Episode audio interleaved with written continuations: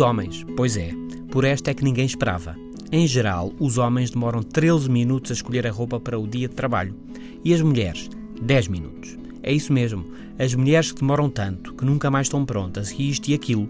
Os homens demoram mais 30% do tempo a escolher a roupa. São dados de um estudo recente da Travelodge, cadeia de hotéis inglesa, que notou nos últimos anos um aumento significativo de malas esquecidas nos seus hotéis. As pessoas estão a viajar com mais malas, com mais roupa, conclui o estudo, mas não só. Viajam também com mais produtos de higiene, de cosmética e de beleza, mulheres e homens. Porquê? É uma boa pergunta. Deverá haver várias razões: a era da imagem em que vivemos, a igualdade dos sexos, o aumento do nível de vida, o fim do fato e gravata, etc. E tudo indica que onde as coisas estão mais a mudar, ou pelo menos onde as novidades são mais surpreendentes, é no comportamento masculino.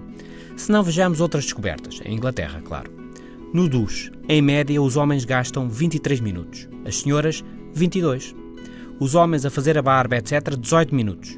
As senhoras a arranjarem-se ao espelho, 14 minutos. E nos toques finais, o cabelo, a camisa, a figura geral, a roupa está mesmo bem, os homens demoram mais. Isto leva-nos a uma outra história. Uma história com Steve Jobs, com Zuckerberg, fundador do Facebook, com Einstein e Barack Obama.